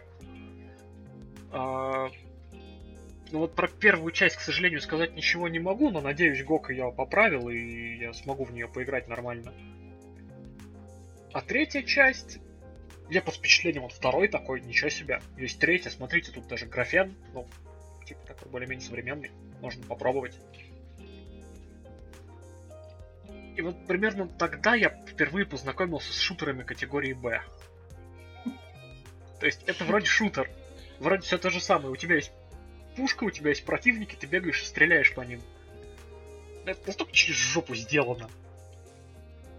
Здесь все какое-то кривое, анимации кривые. Графика, ну, типа, вроде современная, все равно какая-то кривая.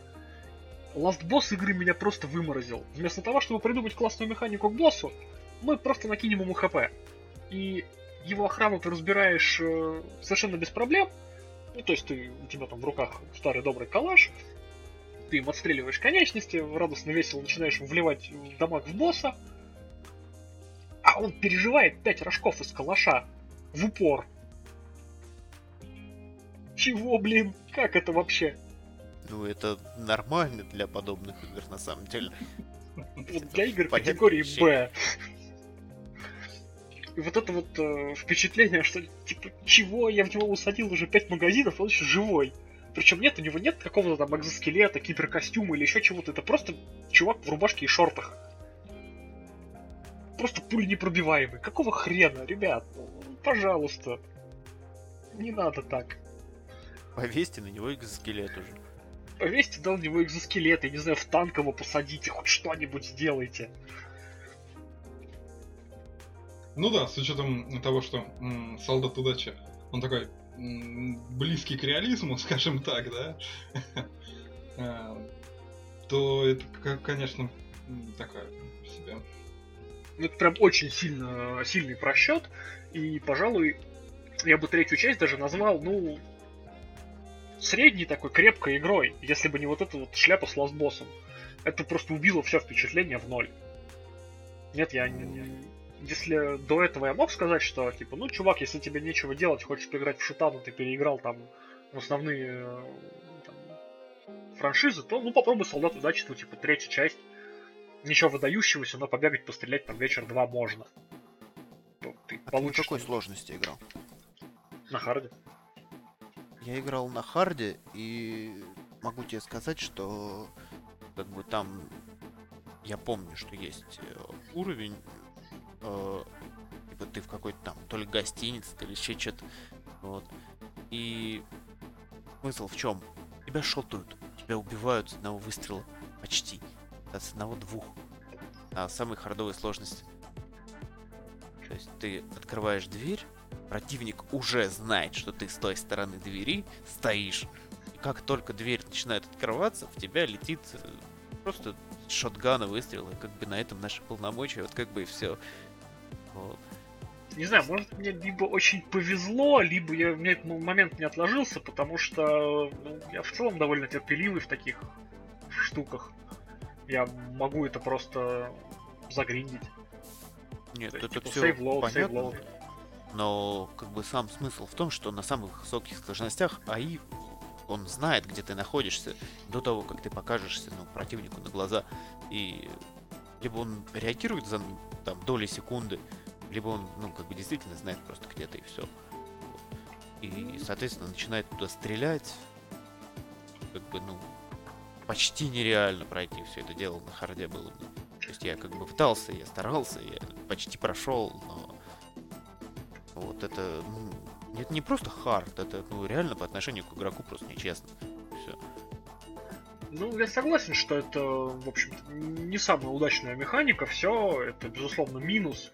Но я отнес это к условностям видеоигр, потому что, ну, в том же Call of Duty, например, ну, брать там тот же первый Modern Warfare, тут тоже была замечательная игровая условность, что противники продолжали спавниться, пока ты не пересечешь определенную точку. Ну, там, не пройдешь дальше. Если ты сидишь на исходной позиции, ты, можешь, ты их можешь отстреливать вечно. Я тогда про эту тему не знал.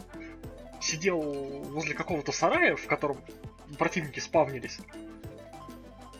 И в какой-то момент мне просто стало интересно, насколько их там. Я три часа просидел у сарая. Я их там настрелял больше сотни человек. В сарае, блин, 2 на 3 метра. Них там, они там живут, у них там инкубатор, там, я не знаю. Ну, тоже условности, условности. Я могу сказать, что почему еще не стоит брать третью часть, но как минимум ее делали ну, совершенно другие люди, другая студия, вот, и типа ничего личного, но чуваки, вы всратые. Блин, ну я не могу назвать ни одной нормальной игры, которую они сделали. И я уверен, что это не связано с тем, что они из Братиславы.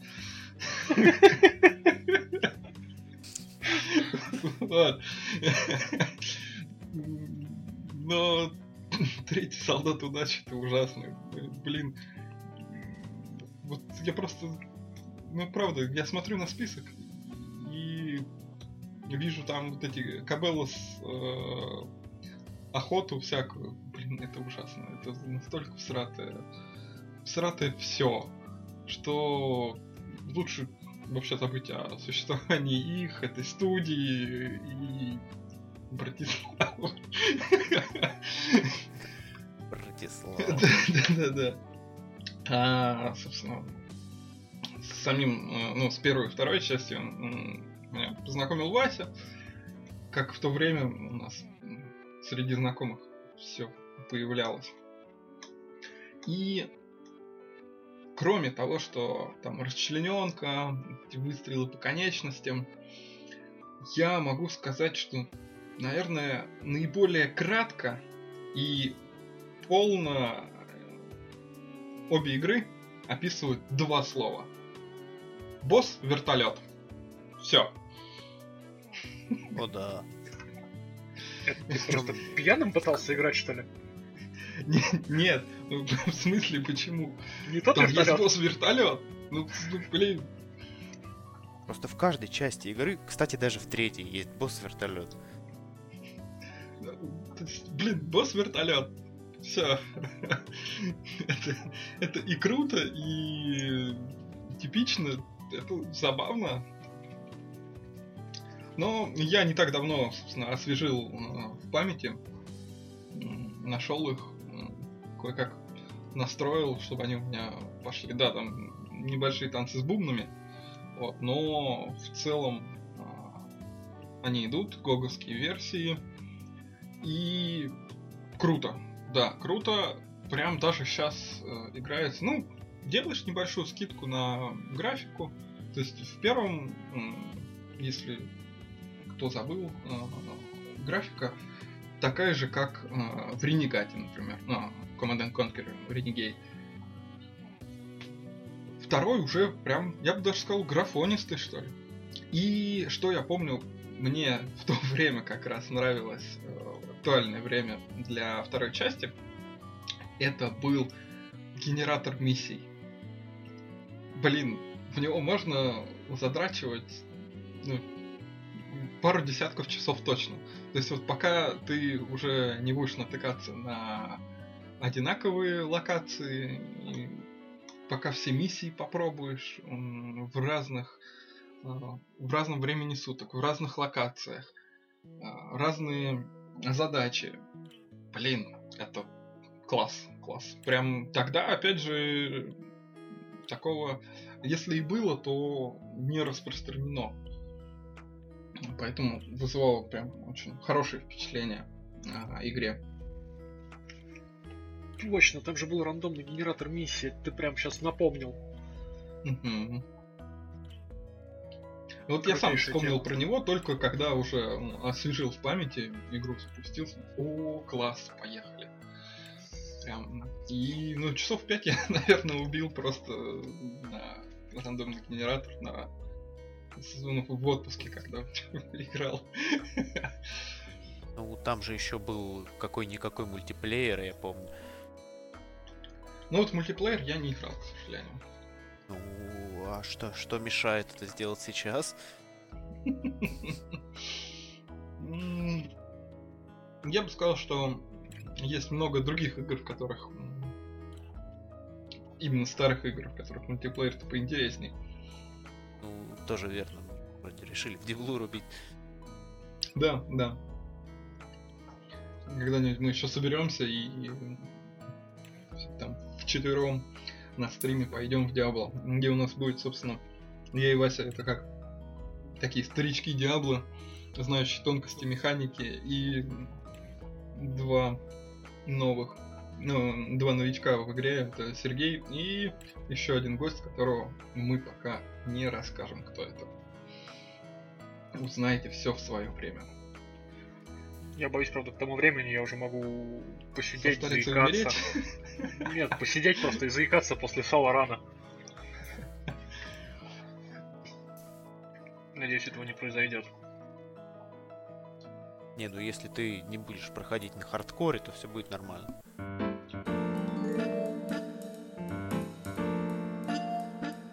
Сейчас обсудим э, следующую серию старых хороших игр.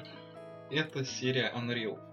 Как синглплеерная, так и э, мультиплеерная м, Торнамент. Сергей, расскажи нам, пожалуйста, вот про синглплеерные две части. Unreal и Unreal 2 The Awakening. Без вопросов. Синглплеерный Unreal в свое время запомнился тем, что он был потрясающе красивый. Это был графический прорыв просто. Сейчас уже, конечно, не скажешь, но тогда это смотрелось просто вау. Господи, что эти ребята сделали с картинкой? Как, как это вообще возможно?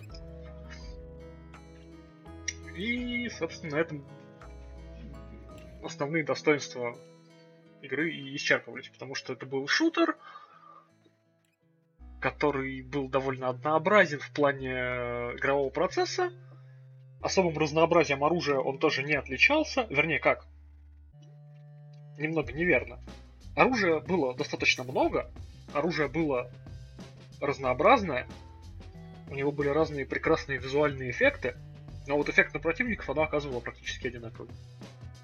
То есть там не было, как в каком-нибудь Думе,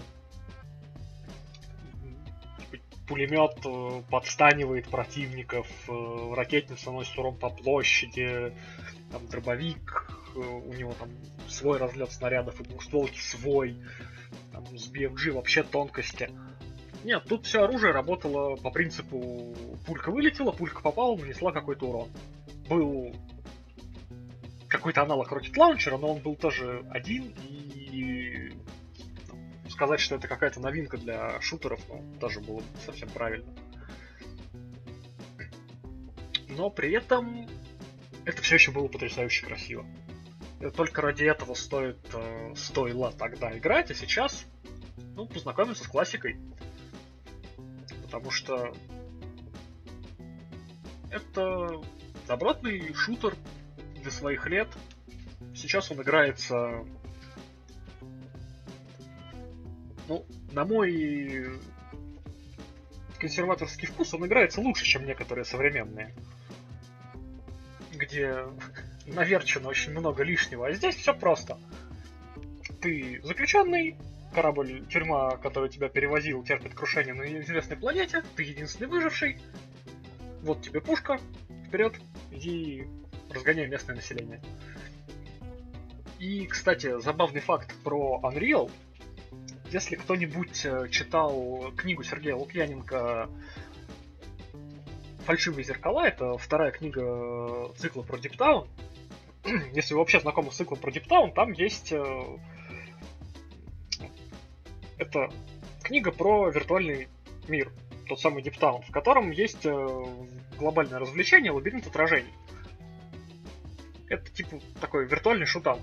И вот э, описание этого самого виртуального шутана во второй книге цикла это описание пе- первого Анриэла синглплеерного. Очень узнаваемые, очень узнаваемый старт, очень узнаваемые локации. И это вызывает прям очень теплые ощущения. Вот, вот, радость узнавания. Ну, А вторая часть? эм, нахер вторую часть? Прошу прощения. Э, Вторая часть это недоразумение. Она куда менее красива, чем первая. Она не стала каким-то графическим прорывом. То есть нет, она все еще смотрится красиво. Но если у первой за душой был хоть какой-то геймплей, то во второй части он э, еще однообразнее. Уровни там до безобразия короткие и тесные. единственная выигрышная тактика. Возьми снайперку и стреляй. Ну, можно пользоваться основным оружием, но снайперка сильно выигрывает по убойной мощи даже против Rocket Launcher. Потому что Rocket Launcher еще попасть нужно, там ракета летит долго.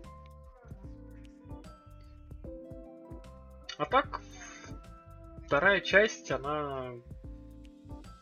По-моему, прохождение второй части занимает в районе часов 10 неспешной игры. Но если вы вдруг решите поиграть в Unreal, то лучше все-таки в первый.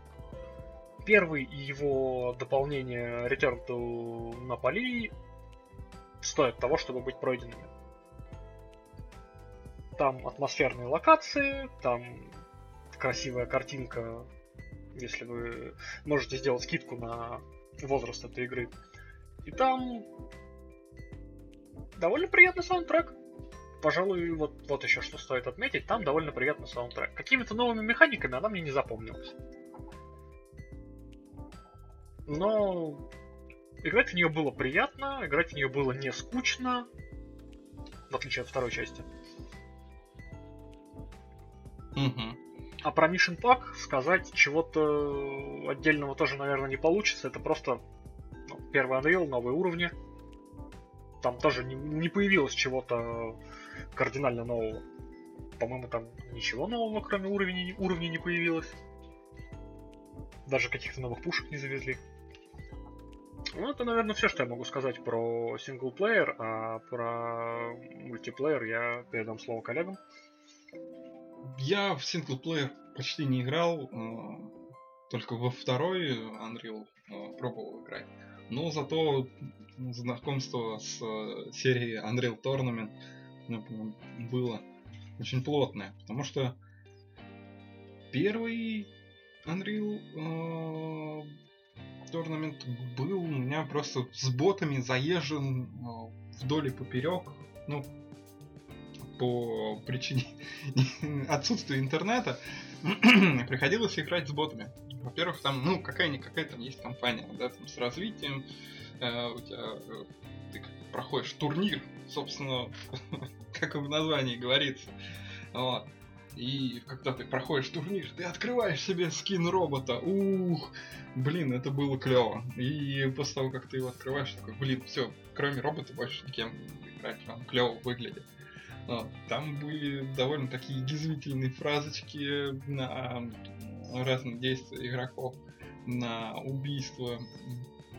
И, в принципе, вообще, как э, такой шутан на одной карте Deathmatch, Team Deathmatch, КТФ, это он отлично себя вел. Было клевое оружие типа редимера. это было прям очень э, ново и интересно. Вот, где ты этой ракетой управлял э, с видом от первого лица. А, в 2003 Unreal я особо не играл, но 2004 опять же был плотно заезжен, но при этом уже и в мультиплеере. И мне понравились, вот прям очень понравились режимы новые. То есть типа Onslaught, где с э, техникой э, на захват точек. В целом он прям очень бодрый. И я бы даже сказал, что сейчас графика смотрится вполне себе на уровне э, в 2004. То есть от нее не вытекают глаза, на нее все еще приятно смотреть. Дизайн уровней там просто, по-моему, великолепный. Все очень тематично и сделано прям тютелька в тютельку. Вот. Плюс э, есть карты еще из первого Unreal. Это было тогда, опять же, очень запоминающееся, потому что э, у всех, я думаю, кто играл э, в эти игры, были какие-то любимые э, карты, и тут ты их встречаешь в новой части. Класс, супер. В третий Unreal пытался, но я э, поиграл в него, наверное, часа три, и потом просто закрыл, удалил и пошел в 2004.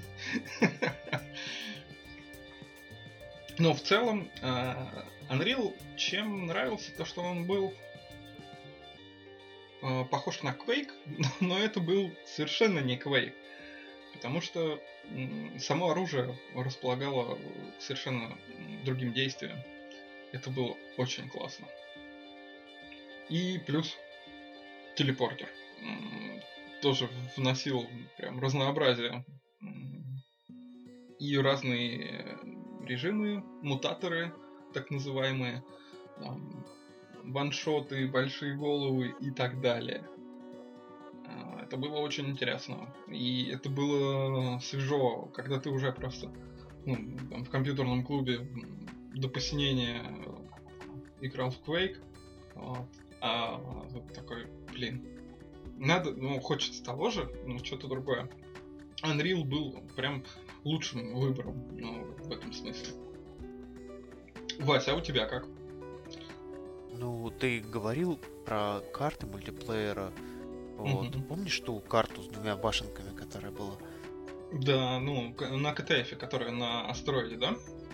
Ага. Вот, собственно, единственное, что я делал с Unreal, это играл в его мультиплеер. Вот. И как в компьютерном зале, так и в школьной информатике мы в него рубили, я помню. Вот.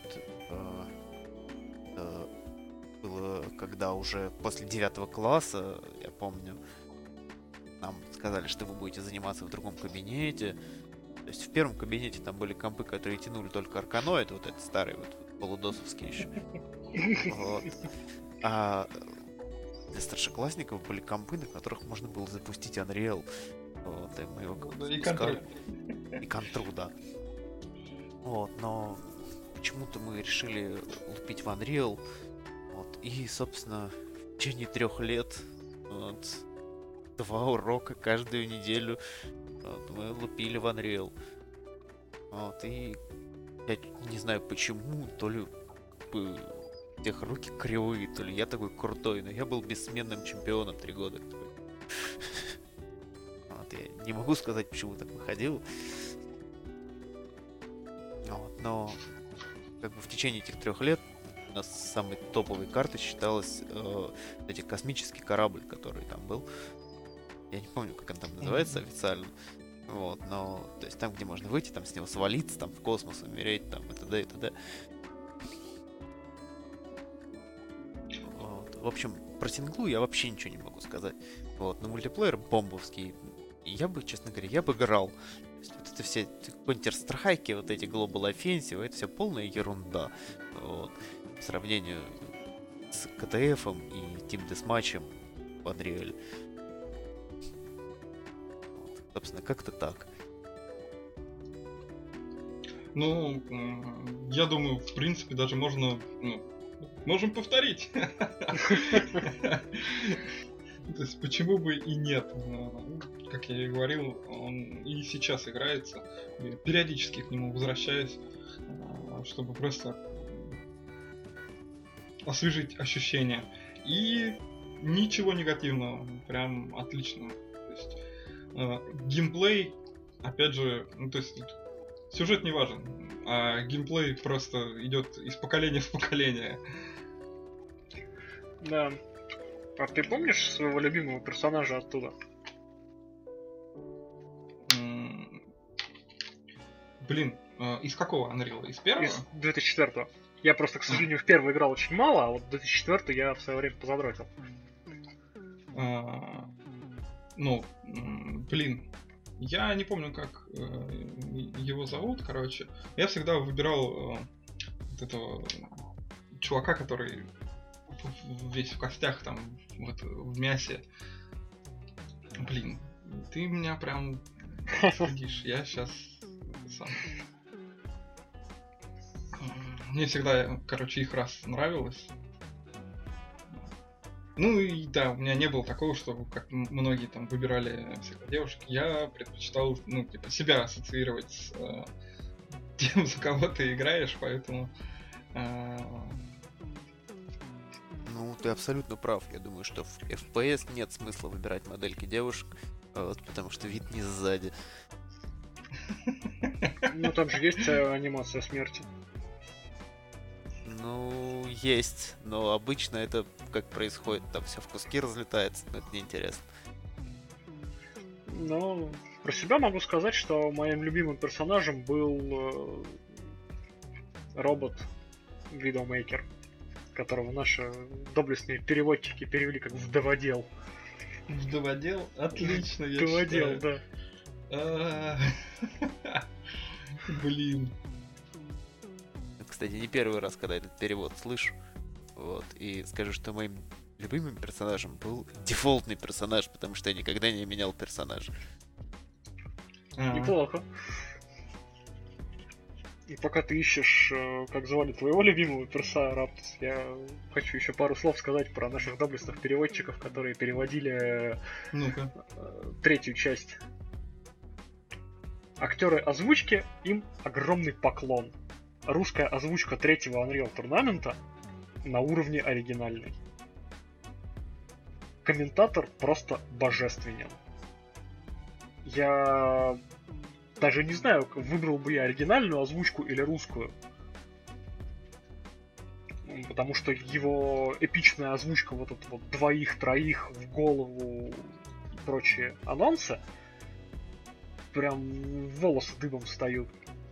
А вот переводчиков я бы попросил больше так не делать. Потому что там появились такие шедевры, как Респаунер. В официальной русской версии игры был Респаунер. Какого хрена? Ну, хорошо, что там, что там не было надмозга. Хорошо, что там не было в два дела. Блин, они старались как могли, ну что ты докопался до них? Я занудный старый ворчу. Что ты от меня хочешь? Блин, мне сложно, я, короче, не могу найти, но да, зато я вспомнил, как с первого, ну, кроме а, вот этого Зан Кригера, а, я всегда еще играл за Матрикса. А, Да, роботики, роботики клево. Вот. А, еще роботик был Corrosion. Один из... М, Вот Corrosion и Widowmaker. Два моих фаворита, безусловных. Блин, как же звали того чувака? Я его сейчас, блин, я почему-то даже не могу... Он, насколько я помню, из Караптов. Ну, ты пока ищи, а у меня такой вопрос. А чем вот тебе, вот, Лварен, не понравился перевод видеомейкера как вдоводел? Скажи, это же, по сути, буквальный перевод. В том-то и дело, что буквальный перевод не всегда самый удачный.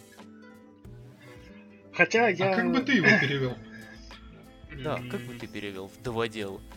Ну, н- не оставляя оригинал, как бы ты его перевел? Делатель вдов. Ну подожди. Переводить имена собственные... Переводить имена собственные, это... Гиблая затея изначально. Просто зачем? Зачем переводить имена собственные? Как там было? Красавчик? Вот, с этого я вообще...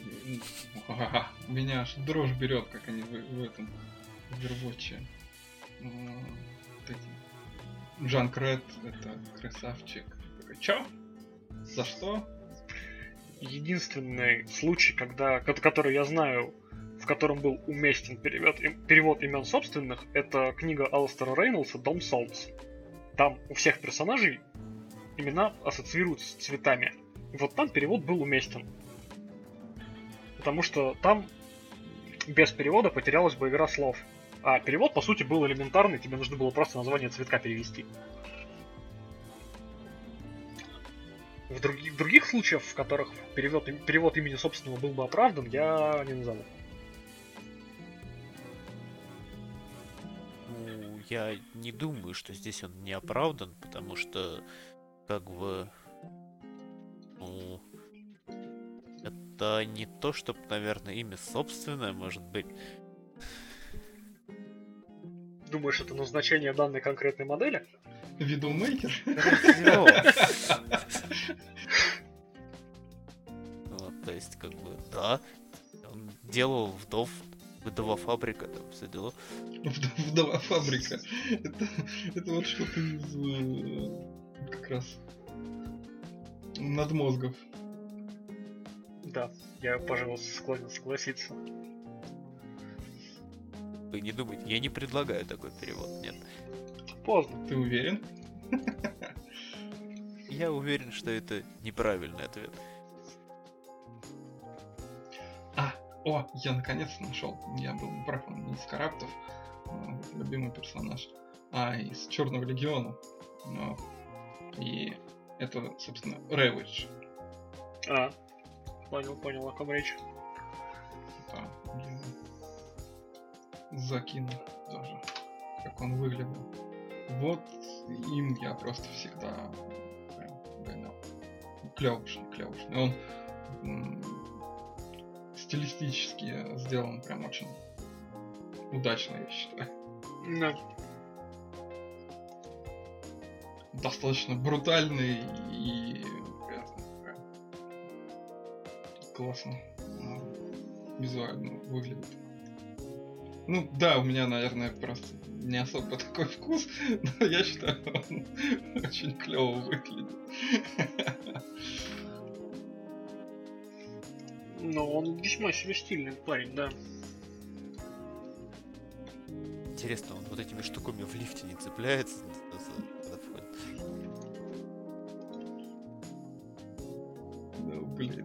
почему он должен цепляться в лифте? Ты его думаешь, знает, он ездит такие часто в длинные. лифтах? Ну, в Ангеле, по-моему, были лифты. А, ну, блин. В Unreal точно были лифты. Я, Я помню, думаю, ты про обычный такой лифт, там, в этом... Да, в девятиэтажке, да. девятиэтажке, да. Я помню там шикарный... Для себя шикарное открытие. Там есть адреналин комбо. Я играл, наиграл в часу в игру часов 100 и только потом узнал, как это работает. А, Я просто очень быстрый. Ну да, в 2004 в принципе много было всяких клевых механик. Ну блин, машинки, машинки были клевые, ну согласитесь. Аманта, которая летала, блин, ага, вообще класс. Я прям обожал вот а, этот Onslaught режим. Не знаю, мне машинки больше в контре нравились на некоторых картах. Блин, я только одну помню, которая там с этим... Ну там тупо посередине большая вот эта стена, и там машинка есть, и, по-моему, там оружие не покупалось, а так оно сразу, ну, разбросано было. И, блин, машинка всратая была. Там, она- там супер всратые машинки на самом деле. Вот именно поэтому забавно было ездить. Если ты не знаешь, что с тобой случится в следующую секунду, на самом деле, когда ты едешь на этой машинке. То есть тебя может там убить, Это ты можешь там из нее вывалиться, ты можешь кого-нибудь задавить на этой машинке и сам умереть еще при этом. Это как э, по лестнице спускаться в армии, да? Да. У тебя три исхода. Э, Процентов 10, что ты спустишься, вот, а остальные 90 распределяются между ты поломаешь себе ноги или умрешь.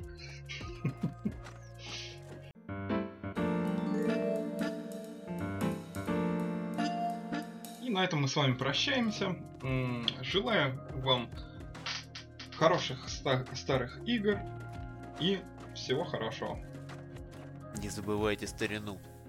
Добро- Доброго времени суток. Получайте удовольствие от того, что вы делаете. Увидимся с вами через неделю.